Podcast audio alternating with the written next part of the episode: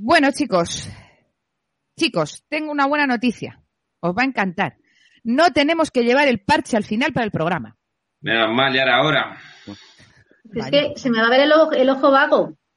Vaya, por Dios. Bueno, es que veréis, es que al final no va a hacer falta, no va a hacer falta, porque resulta que este fin de semana en el que estamos grabando, fin de semana del 16 al 18 de julio de 2021, se están celebrando las jornadas ducales, el Festival Ducal de Pastrana. En Guadalajara. en Guadalajara, efectivamente, la villa, la villa de Pastrana celebra desde el año 2002 unas jornadas que justo este año 2021 han sido declaradas de interés turístico regional. ¿Vale? Tenemos allí a la Asociación de Damas y Caballeros que hacen un desfile de recreación histórica del siglo XVII y XVI. Precioso. Hay gastronomía, hay eh, conferencias, hay de todo. Y eh, por ese motivo vamos a celebrar, vamos a homenajear a Pastrana y a una de sus vecinas más ilustres que vivió en aquella época de esplendor, en aquella época de oro para la villa de Pastrana. Hola a todos, bienvenidos a Paseando por la Cava Baja, el podcast que no va de nada. Hoy vamos a hablar de Pastrana y la princesa de Éboli.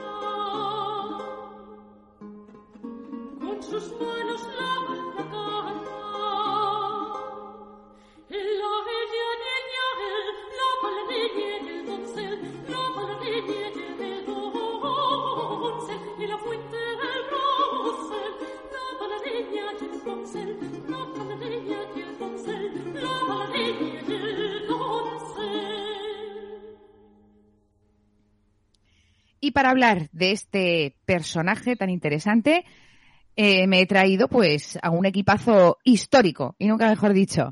Tenemos con nosotros por un lado Enrique Arias. Muy buenas, Enrique. Hola, buenas tardes. Enrique, eh, historiador, profesor, eh, especializado además en la época, en la época del siglo de oro español, en la edad moderna, y que le gusta mucho todo esto. Elena Clemente, muy buenas. Buenas. Elena también profesora y en este caso fan fatal de todo lo que sea eh, insultar al duque de Alba, podríamos decir. Sí, más o menos. Aquí venimos a, a hatear al duque de Alba. Fuertecito. Ay, ay, ay. Y Miguel Ángel García, muy buenas. Muy buenas.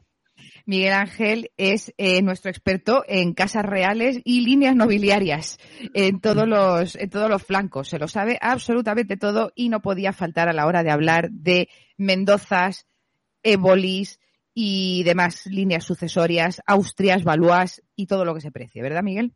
Y sus secretarios. No nos olvidemos de sus secretarios que aquí tienen mucho que decir. Efectivamente.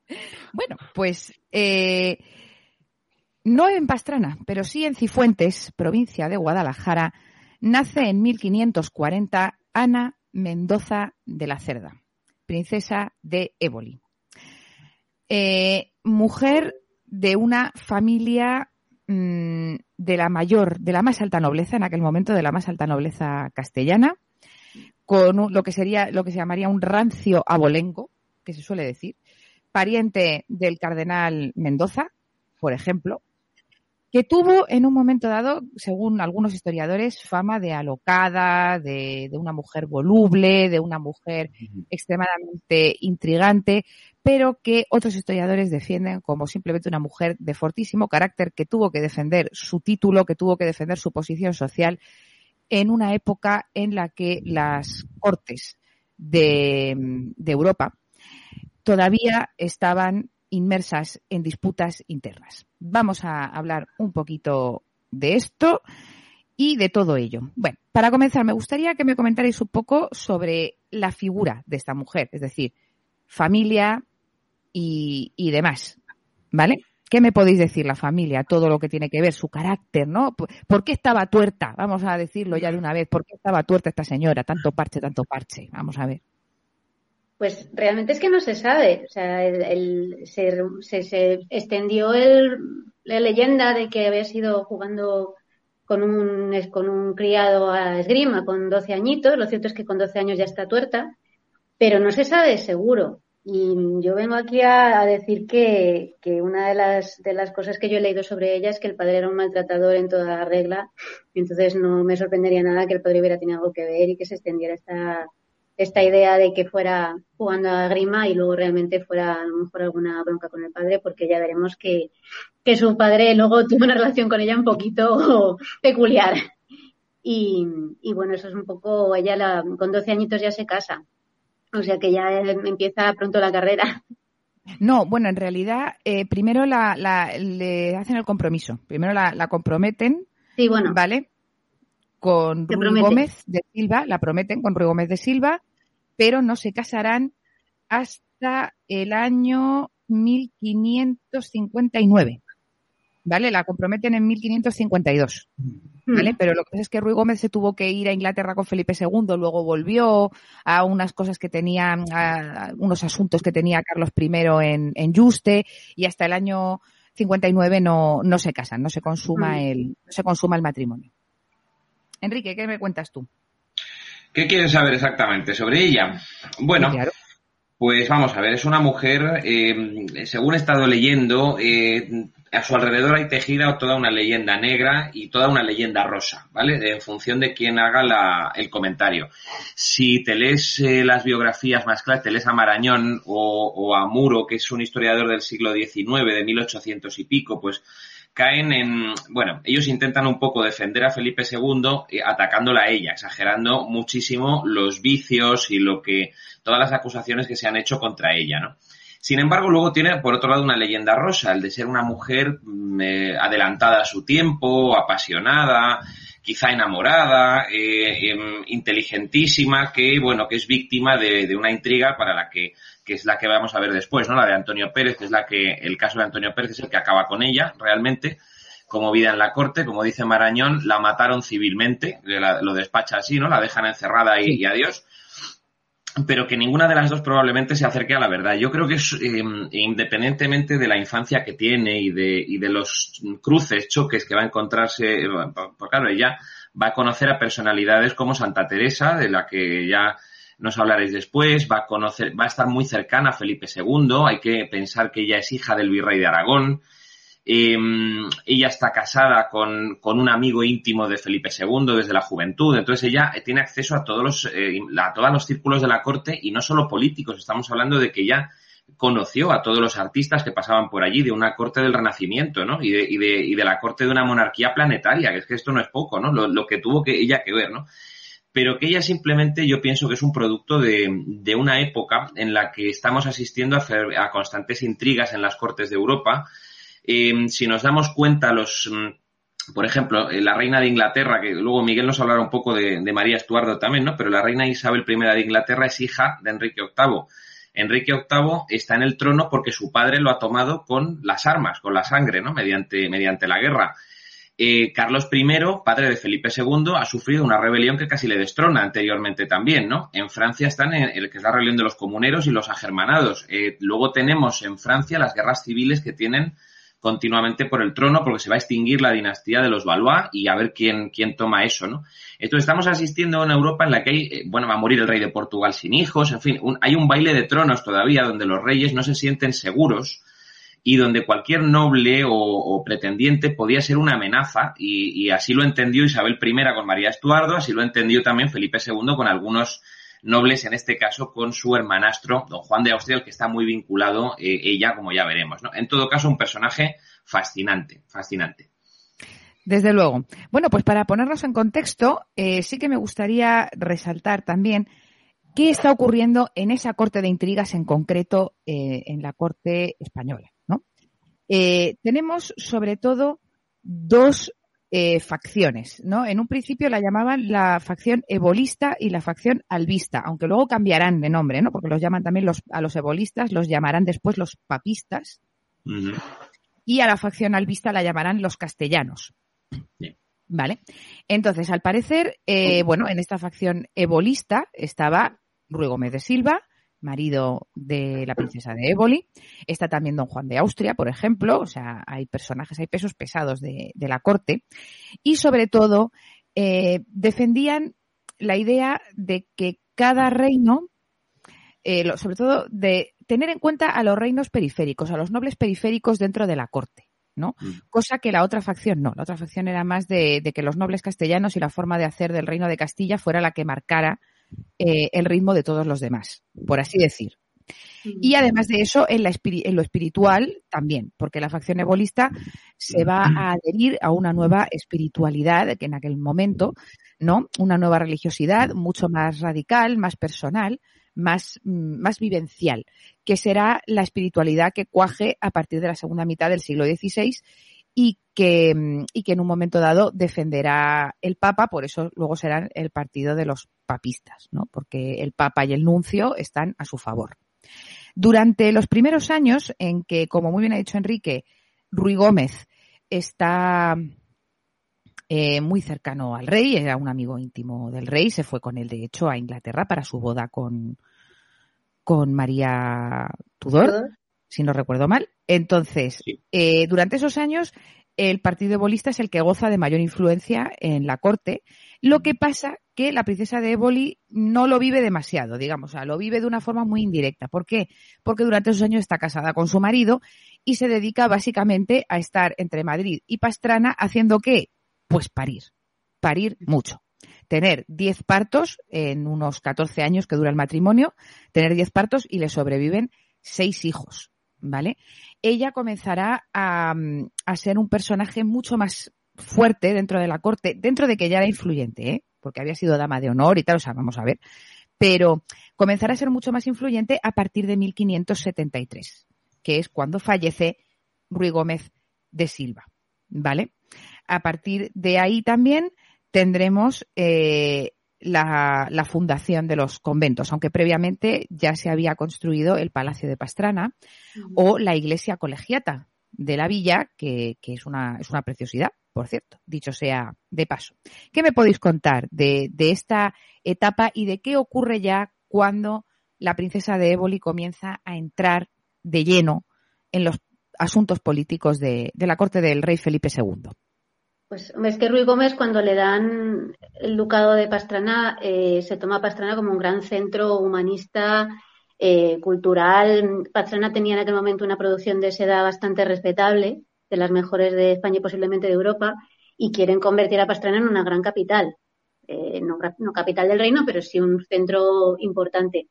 Entonces, toda esta construcción de conventos, había un convento masculino, un convento femenino, era un poco pues esa idea de poner a Pastrana en el mapa.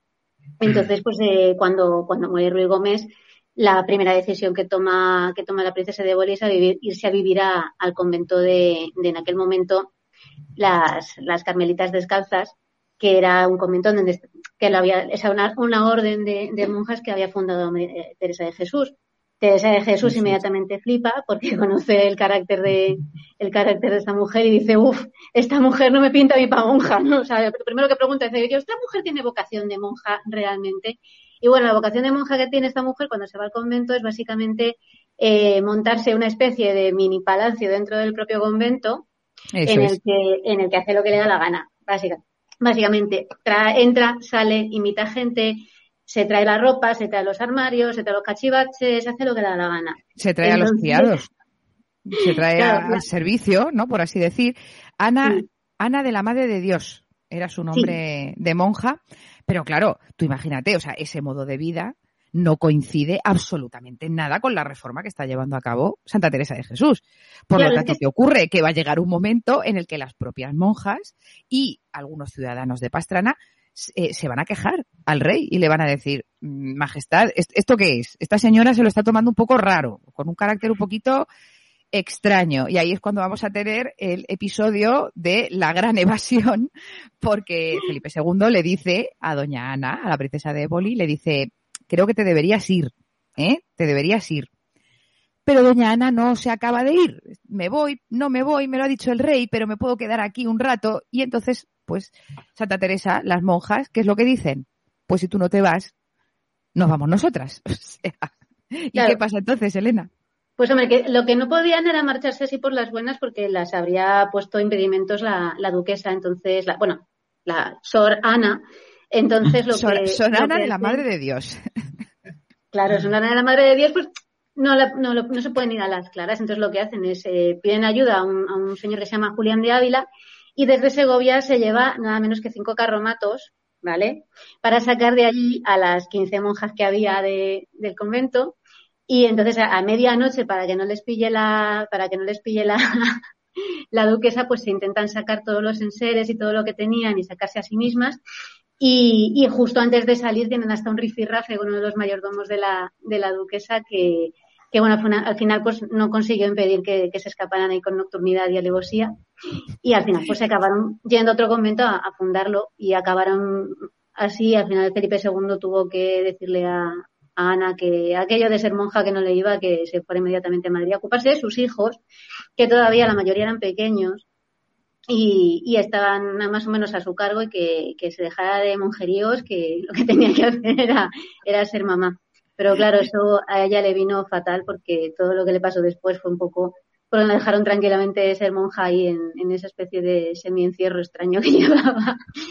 Pero bueno. Efectivamente, efectivamente. Y en esa, y en esa etapa eh, ya podemos, yo creo, hablar de, del gran asunto, ¿no? El asunto Escobedo, el asunto Antonio Pérez. A ver, Miguel, ponnos un poco en, en contexto, Enrique y Miguel, ponednos los dos, por favor, nos ponéis en contexto de todo este tema, de estos secretarios que algunos, Antonio Pérez no tanto, pero Escobedo, eh, la princesa de Éboli lo tenía como una especie de advenedizo, ¿no? Para ella era gente que no tenía por qué meterse en los asuntos de los grandes señores, no le terminaba de gustar. Lo que pasa que con Antonio Pérez le fue muy útil.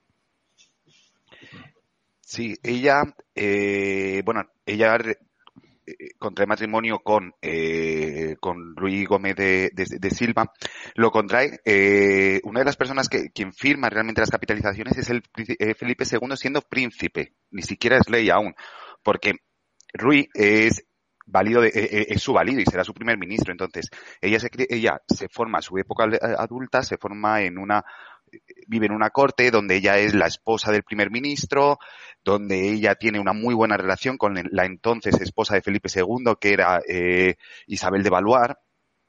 Se decía, las malas lenguas no está confirmado, y yo creo que no, que, que era amante de Felipe II. Yo, eso, eso, son malas lenguas. Eso, Muy no, eso, eso, eso lo dice también eh, Antonio no- Pérez. Antonio Pérez en los opúsculos dice, si aquí lo que ha pasado es que a mí me han echado porque Felipe II está celoso de mí. Sí, Porque Claro, yo estaba Antonio Pérez allí. tienes que coger con muchas pinzas, porque Antonio Claro. Pérez, en el momento en que escribe esas obras, ya es como venganza y ya le importa todo un pito. O sea, lo que quiere es hacer lo más sensacionalista posible. Entonces, ¿qué más sensacionalista de decir que Felipe II es una especie de amante de, enloquecido? Despechado y celoso, sí. Entonces, claro, es que el problema con Antonio Pérez es ese, y al final es muy exagerado para mal. Eso es. Claro, Bueno, el- ¿y qué, y qué pasaba, chicos? Bueno, pone- ponen como secretario del marido, ponen a Antonio, a, Antonio Pérez, ¿vale? Y luego, posteriormente, como secretario del rey. Una vez que muere el marido, que es cuando se va al convento, realmente ella, yo no creo tanto que es que no quisiera ser monja, es que ya no se podía permitir el lujo de ser monja. Tenía los hijos son pequeños, los tenía mal posicionados, eh, no iba a dejar tan rápido la corte, yo me voy como aparento, que me voy a, me pongo los hábitos en sentido del luto, pero realmente yo voy a intentar luchar hasta el final por mis títulos y por los títulos de mis hijos y por sus influencias. Entonces, ahí empieza ella una, eh, una amistad con eh, Antonio Pérez, ¿vale? Que nunca ¿Cómo se lo has dicho, por favor, este Mira, momento? Miguel, perdona que te corte, pero es, pareces del corazón ahora mismo. Es una No. amistad. Bueno, pues a ver, a ver, Era, una, era un amigo especial, era un amigo muy querido de la princesa. Efectivamente, no se sabe, no se sabe, a diferencia de, a ver, era muy normal en estas cortes que las grandes damas tuvieran una serie de amantes para arrimarse por poder, por dinero, por influencia, por amor. En este caso, como estaban tan a la par, no se sabe si hubo, si fue en plan una relación realmente amorosa o no. ¿Vale? Luego teníamos a Juan de Escobedo. Juan de Escobedo lo convierte en secretario de Juan de Austria, ¿vale? Que era el embajador, el virrey eh, en Flandes de, de Felipe II. Y uno de sus grandes enemigos, realmente, porque sería hermanastro, pero le intentó deponer en varias ocasiones, ¿vale? Sí, no, es que, es que Ju- Juan de Austria tiene, tiene lo suyo, ¿no? De hecho, Juan de Austria tenía un plan, ¿no? Tenía un plan. Él tenía un plan. Si quieres, sí, sigo por el plan. Pues venga, dale al plan. Dale al plan, cuéntanos ese plan. Vale, pues eh, en este momento había varios tronos que estaban en juego. Y uno de ellos era Portugal, eh, porque iba a morir sin descendencia, Inglaterra, Isabel I acabaría muriendo sin descendencia, eh, y bueno, Francia, el rey, como hemos hablado en otros capítulos, el rey de Francia, que estaba casado con Catalina de Médicis, murió en los esponsales de eh, Felipe II y Isabel de Valois. Había mucha incertidumbre de quién iba a heredar el trono, porque los que no tenían herederos, los que tenían herederos estaban bastante, era difícil que llegaran a la mayoría de edad. Entonces, eh, Juan de Austria tenía, tenía derecho sobre la corona de, de, de Portugal, al igual que otra, una, una María I, una Estuardo, María I de, de, Escocia, por un lado. Y luego teníamos, por otro lado, a Felipe II, que es el que tenía más derechos y más posibilidades de poder eh, ostentar el, el trono. ¿Qué intentó hacer Juan de Austria? Pues Juan de Austria intenta casarse con María I Estuardo para conseguir ambos el trono de, por un lado, el trono de Portugal ya que me caso con ella, también consigo el trono escocés. Y como va a morir Isabel I sin descendencia y la siguiente en la línea es María I Estuardo, conseguimos el trono de eh, Inglaterra. Era Qué bonito, ¿no? Iba encadenando un trono tras otro. Iba encadenando. Entonces, claro, en el primero iba a ser correy, porque ambos tenían los mismos derechos, digamos, no sé, sabría cómo decirlo, bueno, como Corregentes sería. Corregentes, sí. En el segundo sería consorte. Esperamos ahí a ver si podemos poner una ley sal y que me la quito de en medio. Que eso también. Es una cosa. Bueno, poco a poco. Tampoco vamos a hacer el plano a la primera. esto tiene que ir. esto, se, esto se va, se va. se, tiene que tardar el hijo de María también. Que está Jacobo por ahí vivo, ¿eh? Es verdad. Jacobo por ahora no está vivo. Y estamos hablando, estamos hablando que, que, que, María no se había casado ni con Francisco de Baluar. Ah, dónde Claro, aún no sabía, María aún era niña. Ah. María era muy cría, aún no se había casado, aún había entrado en la casa de Francia, o sea, era su primer, no había hijo, por ahora. Vale, Entonces, lo teníamos todo, lo teníamos todo hecho, porque son mis hijos, ya los tengo yo todos hechos. Este, eso estaba muy bien, bueno, pues esa es un poco la teoría conspiratoria que tenían contra ella. Eso es una, eh, eh, eso no gustaba mucho, no le gustó mucho a, ni a Felipe II, ni a la princesa de Éboli, todo este tejemaneje. Fuera. Por lo que fuera, entonces, él, e, ella estaba muy relacionada con los Valois, por Isabel de Valois. Entonces, ¿qué ella había sido dama de honor de Isabel de Valois. Había, sido dama de honor de Isabel de Valois, estuvo unos responsables, conocía a Catarina de Medici, etcétera, etcétera. Entonces intervienen bastante para Felipe II, convence bastante a Felipe II para que intervengan para que eh, Francisco, el príncipe, el delfín, que no llega a ser rey, Francisco de Valois, hijo de eh, Enrique II y Catalina de Médicis y nieto de Francisco I, se case con María I de, de Escocia, María I de Escocia, con María Estuardo, y así solucionamos el problema porque ya no se puede casar Juan de Austria con con, con, María ya no pueden llegar ni a Portugal ni a Escocia y me lo quito un poco de en medio. Vale. Pues esto, claro, sienta muy mal, le sienta muy mal a Juan de Austria y también a su secretario, Escobedo, porque al final su secretario, cuanto más tenga, más tengo. ¿Vale? eso es. bueno, eh, por un lado. Entonces, ¿qué es lo que ocurre? Eh, a todo esto, Antonio y eh, Ana están liados y les pilla Juan. Bueno, no se, sabe. La teoría dice, bueno, la rumorología dice que el secretario eh, Escobedo les, en un momento dado les, les pilla. ¿Vale? y entonces. también la rumorología dice que un hijo de la princesa de Éboli los pilló también y que se fue, pero. Mm, eh, mm. Otra rumorología cuenta que lo que pasaba es que Antonio Pérez pillaba mordidas de todo lo que se da para Flandes. Eh, Vaya. Y es menos bonito. No, no, sí, sí, sí. No es tan romántico. No, no, romántico. no, ahora voy a eso, ahora voy a eso. ¿Vale? Bueno, pues entonces, ¿qué es lo que hace? Eh, en un principio, Juan de Austria dice que es por ese motivo, no lo sé, pero sí que lo hace, denuncia a Escobedo como colaboracionista de los reaccionarios, de, de, los revolucionarios del País Vasco, uy, del País Vasco, de los Países Bajos. Menos mal que lo has arreglado, ¿eh? Porque vamos. totalmente, totalmente. Decía, Gora, Gora Flandes. Efectivamente, efectivamente. A ver, siempre tenemos que meter, esta vez me ha tocado a mí. Siempre hay alguna. Esta vez, sin cagarla, está muy bien. Era por... Bueno, pues que son los separatistas ahí flamencos metiendo, metiendo, hablando de claro. diferencias sí, sí, sí, sí, Claro, entonces... No, sí, eso es verdad, eso es verdad, pero es que me ha encantado. Detienen a Escobedo y esa misma noche le asesinan. Le aparece en la celda con, pues le han dado eh, una puñalada por la espalda y, y ya está.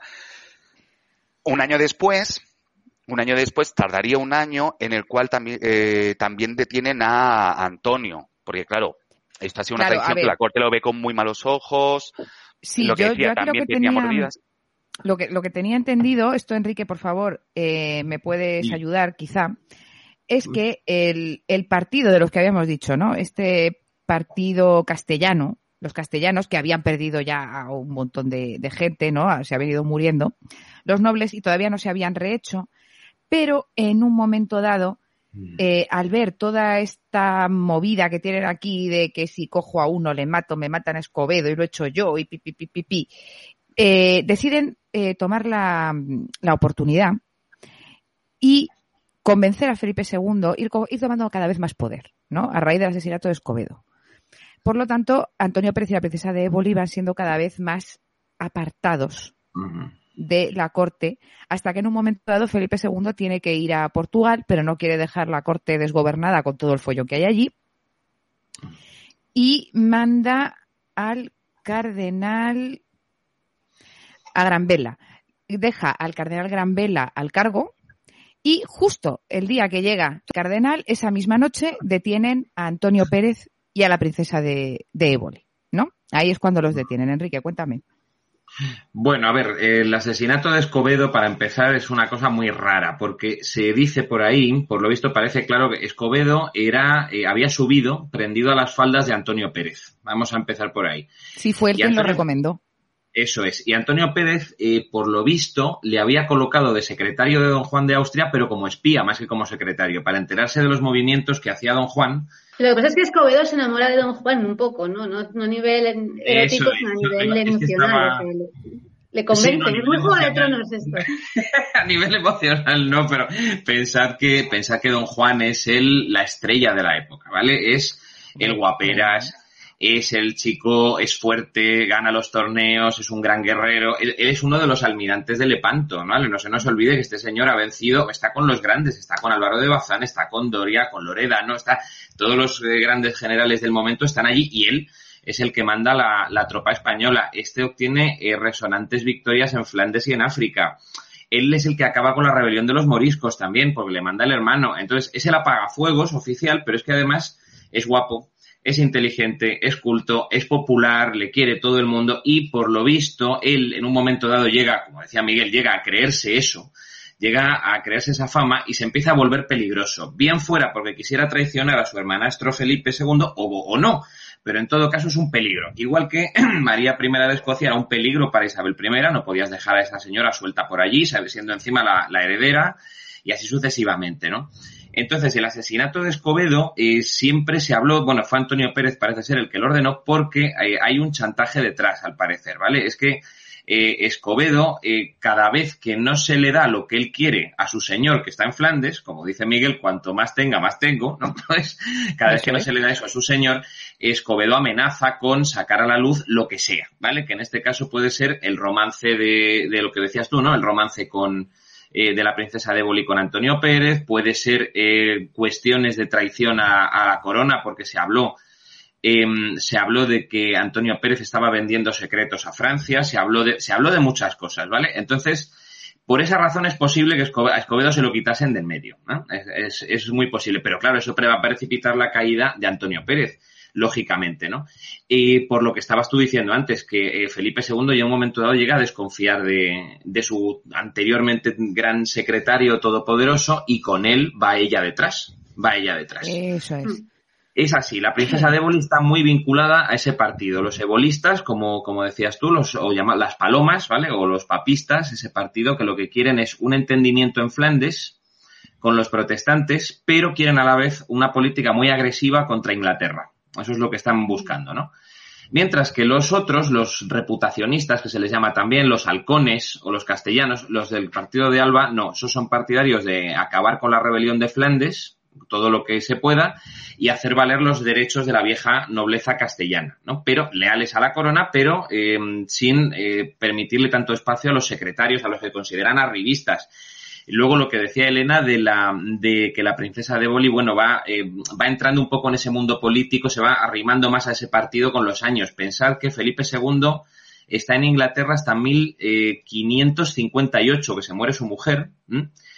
Y claro, ahí es que no hace falta un el partido de bolista, decía, eh, decías tú, es hegemónico el partido de bolista. Claro, el partido de bolista es hegemónico porque en Flandes no pasa nada hasta 1566, realmente, que es el famoso eh, suceso de la furia iconoclasta, que es donde empieza la rebelión de los Países Bajos. Hasta 1566, en teoría, la cosa está más o menos tranquila. De hecho, los grandes nobles eh, flamencos, el conde de Egmont, el conde de Horn, eh, Orange, ¿vale?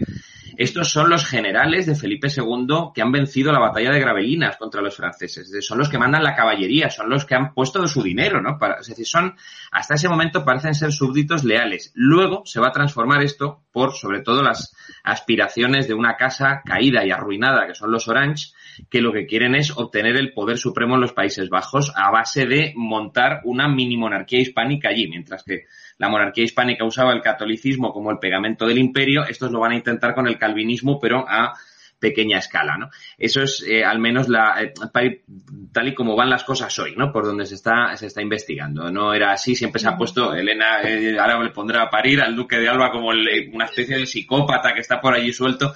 Duque de Alba realmente cuando hace el tribunal de los tumultos creo que ejecuta a 12 personas, realmente no es para no es para tanto y la situación está totalmente controlada. No habría sido así si Orange sí, está todo Lo que pasa es que Orange se le escapa se escapa a Alemania y con la ayuda de los luteranos de allí eh, vuelve y crea una armada pirata, los mendigos del mar, y se dedica a, atacar las bocas del Escalda, que es donde está todo el tráfico de telas, de paños y demás de los Países Bajos españoles con España y, y, el resto, ¿no? Y ahí ya comienza, digamos, la guerra, y aparte hay motines de los tercios que se sublevan porque no cobran, justo cuando van a machacar a este tío, ¿no? Si no, la, guerra se podía haber acabado rápidamente. Pero bueno, volviendo a la, a la princesa de Boli, eh, vamos, le dejo a Miguel que siga si quiere, porque eh, realmente lo de Escocia y todo esto me parece fascinante y sobre todo lo de Portugal, porque lo de Portugal, Felipe II se hace con un imperio igualmente que está en tres continentes sin pegar un tiro pero claro, hay que quitar al hermano del medio. Esto es en mil, 1580, ¿no? Cuando Felipe II tiene el trono portugués en 1580, de hecho, la princesa de Éboli es trasladada, porque primero la habían eh, llevado a, la Torre de Pinto, presa, y en 1580 la van a llevar a Santorcaz, ¿vale? ¿Por qué la llevan allí? Pues básicamente porque la princesa de Éboli, fiel a su estilo, no hace más que quejarse de que qué hace ella allí en esa torre de Pinto, que eso está fatal, solo con tres damas, ¿esto qué es? Porque le dejaron llevarse a tres de su elección, eso sí. Ah, no, no, no era de su elección. No, le dijeron, te vas a ir con estas tres. Sí, te vas con estas tres. Y entonces se fue para allá y, como se quejaba y debía de ser una mujer bastante tenaz y persistente, vamos a decirlo así, la mandaron a Santorcaz, ¿vale? Eh, Elena y ahora Miguel. Es que tenía toda la razón para quejarse. Es que esta mujer jamás se la juzgó. ¿Vale? Mm. Es que es importante este detalle. O sea, el tema con, con la princesa de Boli que a mí personalmente me da un poco de inquina que esta mujer jamás le hicieron un juicio y se, tiró 10 mm, años diciendo yo quiero que me juzguen. Antonio Pérez se la llevó a juzgar. A esta mujer se la mete en la torre de Pinto sin juicio previo, tanto que decimos ahora en la habeas corpus, se la mete en confinamiento. Ahí en la torre de Pinto, luego se la lleva a Santorcaces un poquito menos, menos duro y luego se la lleva a Pastrana, que se supone que es un confinamiento menos duro, por lo menos al principio, y jamás se la juzga. Y ella llega a decir, y esto está, creo que está hasta por escrito, de que no me llamen a mí de testigo, que el que tiene que llamar de testigo es a Felipe II, que sabe todo el, todo el temazo, ¿sabes? Y, y, se la tiene como súper aislada porque saben que esta tía puede largar. Claro. Entonces, normal que se queje, normal que su familia, que son todas familias nobles, con muchísimo poder, sobre todo ya una vez que la hija se casa con él, parece que es Medina Sidonia, el mayor también es un chico que ya tiene un cierto, una cierta posición en la, en la, en la corte, normal que se quejen, o sea, es que es una grande de España que está metida en una torre sin juicio previo porque patata. ¿Vale? Efectivamente, no, no es verdad y al parecer eso sí que se dice que realmente Felipe II, él nunca dijo cuáles eran las razones de, del encierro de, la princesa de, de Éboli. De hecho, mira lo que has dicho de los hijos, le quitaron la tutela de sus hijos.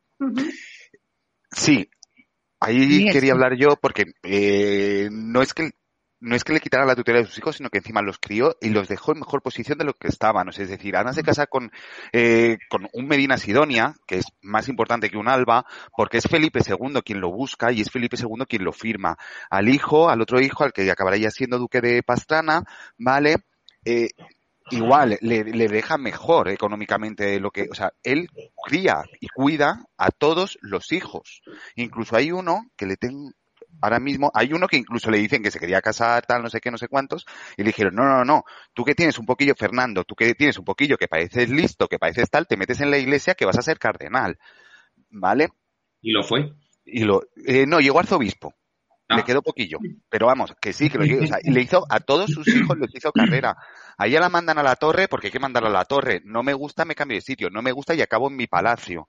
¿Vale? Efectivamente, ella sabía algo, pero ella había colaboración, eh, colaborado con el rey en ayudar al rey, entonces el rey no tenía ningún tipo de problema, lo que pasa es que no la podía dejar suelta. Sabía bastante, sabía demasiado, lo iba a utilizar, era ambiciosa, eh, y luego aparte tenía que dar una cabeza eh, a la otra facción.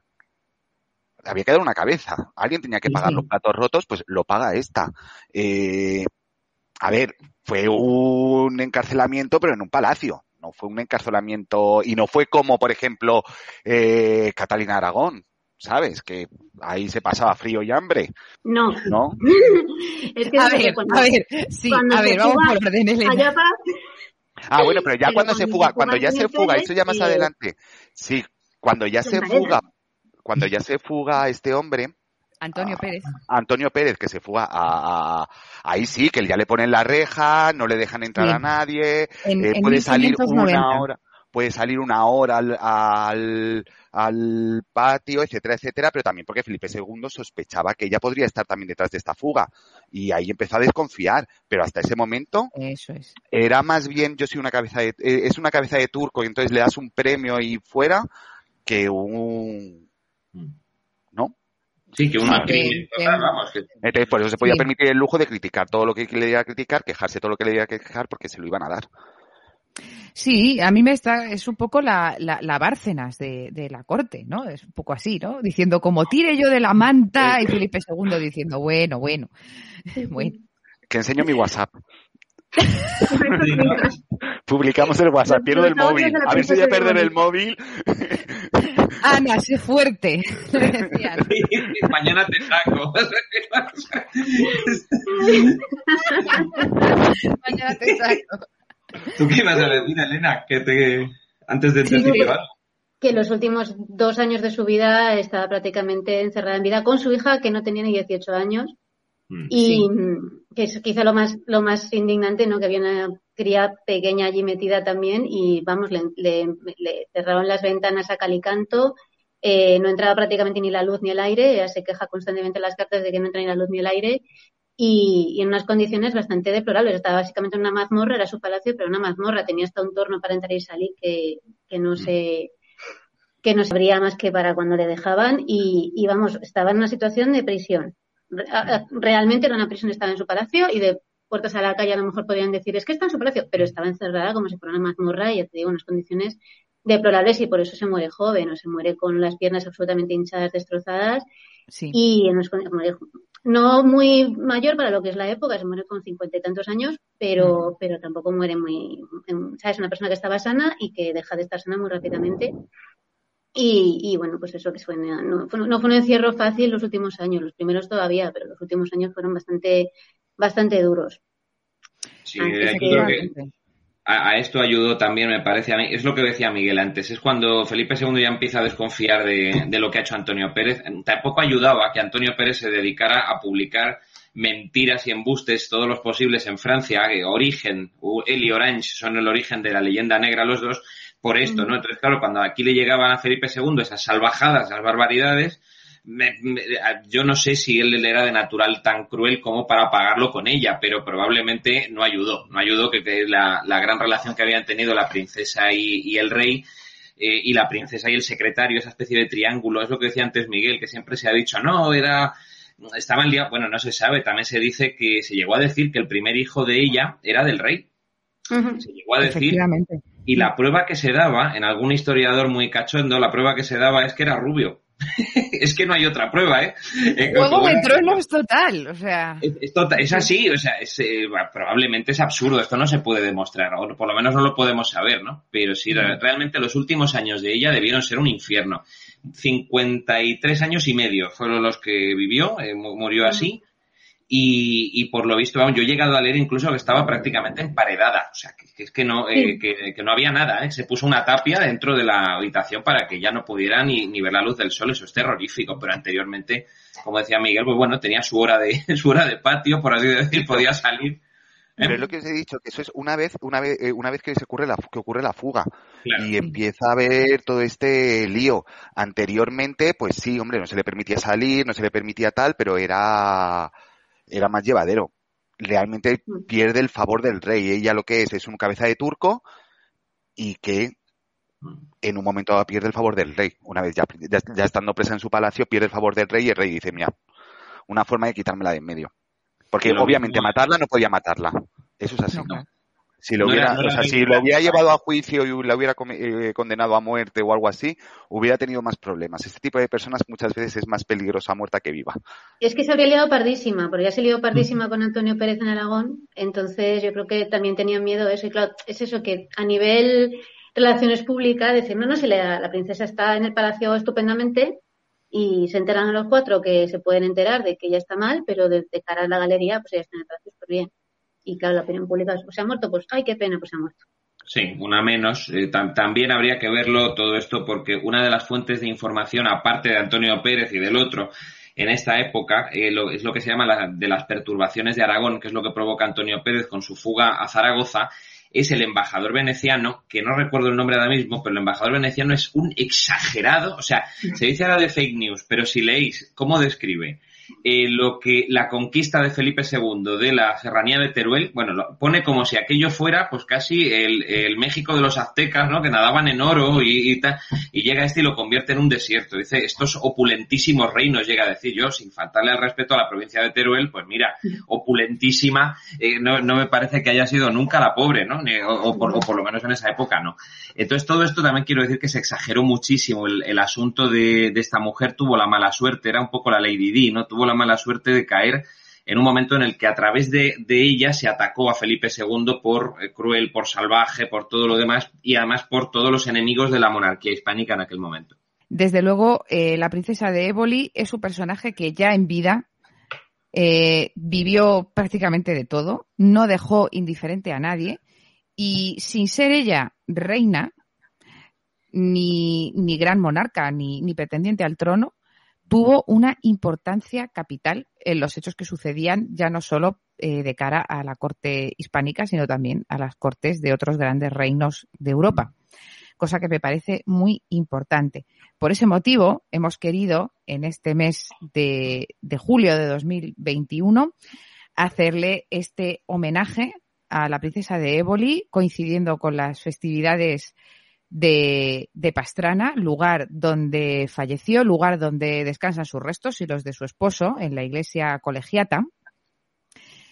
Y nosotros, pues, antes de terminar, pues sí que me gustaría hacer simplemente una pequeña reflexión y darnos cuenta de que la historiografía sigue, la historiografía avanza y estos tipos de personajes tan importantes eh, pues van cambiando también nuestra perspectiva de determinados asuntos históricos, ¿no? Cómo se les ha ido tratando, el hecho de cómo se les va tratando ya en su momento en vida, justo después de su muerte y siglos después, nos hacen tener una idea a veces más o menos distorsionada del periodo histórico en el que, en el que vivieron.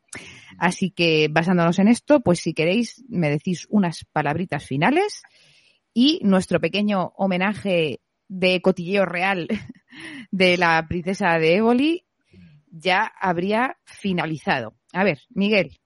No, yo lo único que eh, sí me gustaría contar que si yo hubiera sido Felipe II y me hubiera encontrado con esta situación de que tengo que encerrar a la princesa de Éboli por lo que sea, ¿por qué no?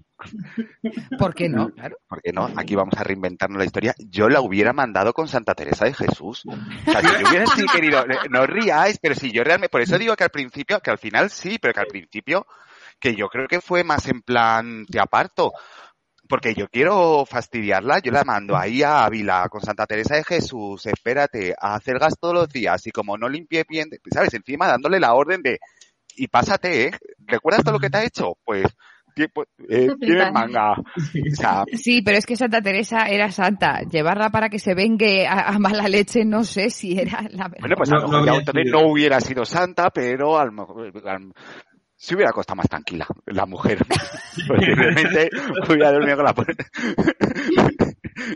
no, no, o sea, hay que existía, lo que me quiero decir, que existían muchísimas formas de haber fastidiado mucho a esa mujer desde el primer momento. Yo creo que sí que la llegó a tener mucho cariño, la tuvo mucho cariño y se fió mucho de ella. Elena. No sé, es una mujer que, que fue influencer antes de que existieran los influencers y una mujer que, que, se metió en política en una época en la que las mujeres se metían poco en política y, y bueno, pagó un poco el pato de, de, una época muy revuelta. Y bueno, pues es, es un destino que, que desde luego no es muy, no es muy agradable, pero desde luego sí que ha hecho que la recordemos.